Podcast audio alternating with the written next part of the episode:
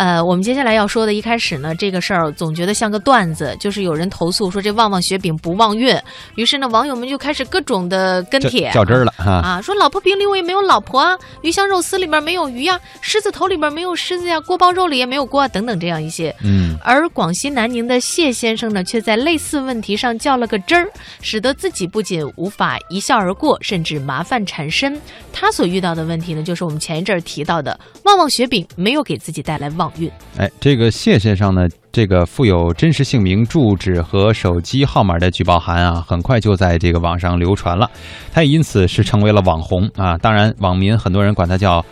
奇葩。是吧？这个吃瓜群众呢，不仅在网络上围观，还有人纷纷发送短信说你这个脑洞太大。而谢先生说，他今年二十七，从小到家，从小到大哈，家里的条件也并不怎么好，没吃过零食，之前没注意过人家那广告。对于这种嘲笑，他觉得很委屈。对于本该是受隐私保护的这个举报内容呢，如何泄露到网上呢？目前也没有什么调查结果，涉及的相关管理部门呢也否认了泄露了以上信息。但是谢先生的生活却因此改变了，他也辞职了，而且害怕有人按照举报函上面的地址找到自己家里来。那关于这个话题呢，中国政法大学知识产权中心的特约研究员、中国互联网协会信用评价中心法律顾问赵占领做出了分析点评。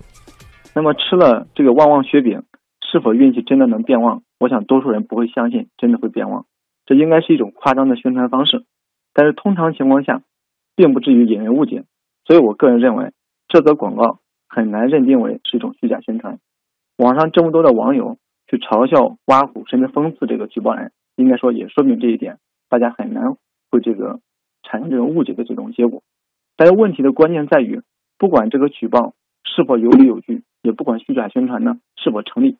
举报本身它是公众的一种法定的权利。如果政府部门认为举报不成立，那么依法不予受理即可。但是举报者的权利是不容置疑的。那这种权利既包括进行举报的权利，也包括举报之后个人信息被严格保密的这种权利。那其中举报信息又包括两个方面：一是举报人的举报信的内容信息。另外一个是这个举报人的身份信息，当然，这个举报信的内容并非完全不能提供给被举报人，因为在很多情况下，政府部门为了去调查举报信的内容，还是需要去联系被举报人去核实，甚至把这个举报信提供出示给被举报人，让被举报人去进行解释、去进行举证。但是，举报人的身份信息，特别是其中的这个住址、电话这些敏感的个人信息。是不能提供给任何人，包括被举报人。那这是为了保护被举报人的这个呃合法权利不被侵害，不被骚扰、威胁甚至恐吓，最终是为了保护举报机制的一个顺利的运转。如果说举报信息被随意泄露，特别是这个身份信息被随意泄露，那么谁还敢去举报？公民的权利无法维护，那么政府的公信力也将会受到严重的损害。那么就这起。举报人信息被泄露的事件来讲，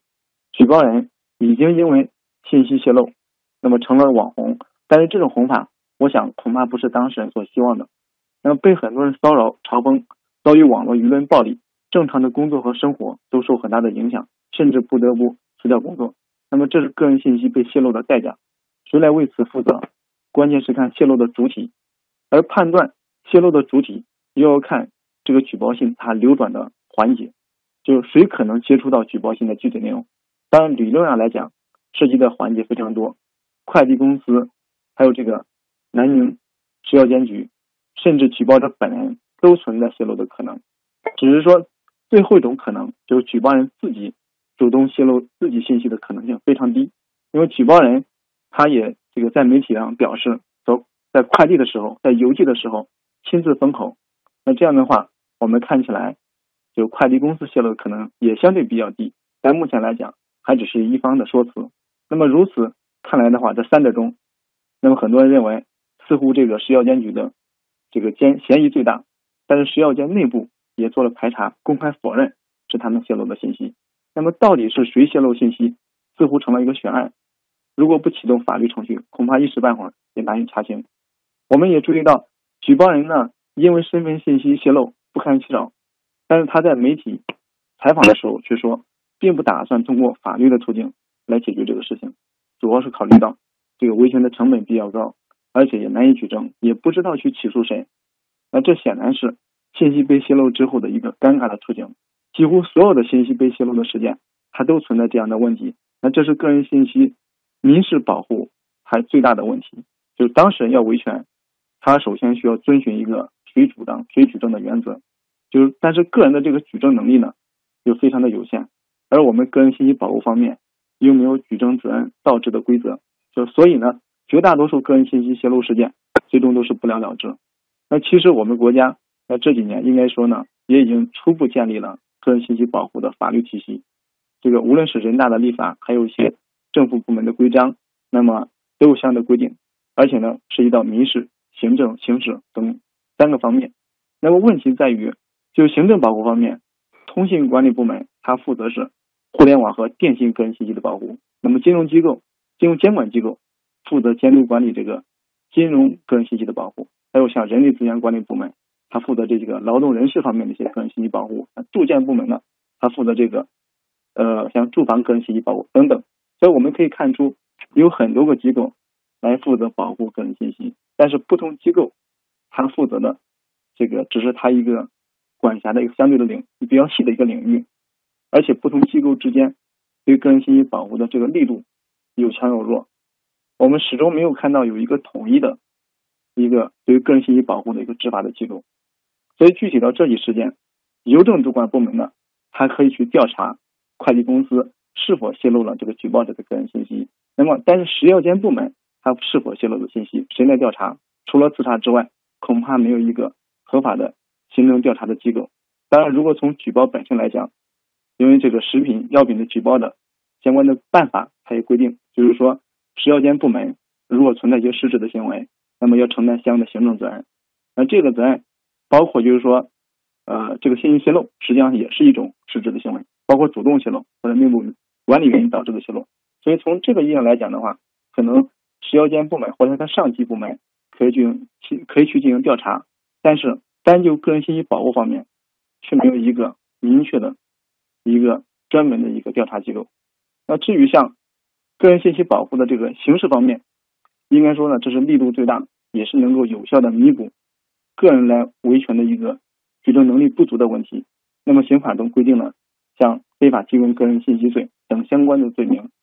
如果是快递公司或者是政府工作人员，那么利用职务之便主动去泄露他所掌握的举报人或者其他的个人信息，那么可能会涉及到刑事犯罪。但如果是无心之举，比如说是不经意，是这个意外泄露，那这种情况下难以直接认定成构成犯罪，但是相关的民事责任。那甚至行政责任可能还是需要承担。那但是不管怎样，通过这个事件呢，我们再次看到了个人信息保护的现状。我们也看到个人信息被泄露去维权很艰难的这样一种尴尬的现实。这也再一次给我们敲响了警钟。不仅是行政举报方面，甚至其他很多领域，个人信息被泄露的这个现实都存在。啊，我们今天说的这个关于旺旺雪饼的这个事儿呢，并不是哈，大家也听得出来，就并不是说这个思维有脑脑洞有多大，思维有多奇葩，主要说的是还是个人信息的这个问题。呃，其实，在早年间啊，就是每个人都觉得说，我在网上说那么一句话，然后也就是说了就说了呗，然后中就是没有人会找到我，会怎么怎么样的，会追究我什么责任。到后来呢，我们发现啊。这个人肉的这个能力，大家人肉能力是很强的，一定要注意自己是不是别留下什么蛛丝马迹。再往后来，我们每个人可能养成了这样的意识。当然，在我们的节目当中啊，也经常跟大家提醒：你在网上，当然这个谢先生，我们不是说他哈，就是你不要说那些，呃，违反这个社会公序良俗的东西，对吧？你说你就。莫名的就谩骂别人啊，或者是诋毁别人，这是属于公民的基本素质。你违反了这些东西，一定会有人找到这个源头，会追究你的责任。嗯，我觉得在这个互联网的时代当中，实际上大家获取信息确实是挺方便的。比方说前一阵儿呢，有一个明星不是再再婚了嘛，哈，他的那位再婚的先生呢，就迅速的被网友们扒出来了各种各样的。这个情况啊，所以我觉得可能就是嗯、呃在就是这种人人肉搜索，因为它里边有还有很多人的因素，所以确实是快，然后呢也让我们防防不胜防。呃，大家呢就像刚才蒙蒂说的，在网上的这个言行呢，我们也一定要把握住分寸了啊，嗯，不要这个觉得哎没人认识我，这个网络那边我根本就不知道是谁，是茫茫大众是吧？我就随便乱说话。要知道，在这个时代当中，你在网上所有留下的脚印儿都是能够被找出来的。嗯，即便是到时候等到我们走到人生终点的时候，回头看看你网络上的那些印记，都实际上可以对你人生进行一个总结了。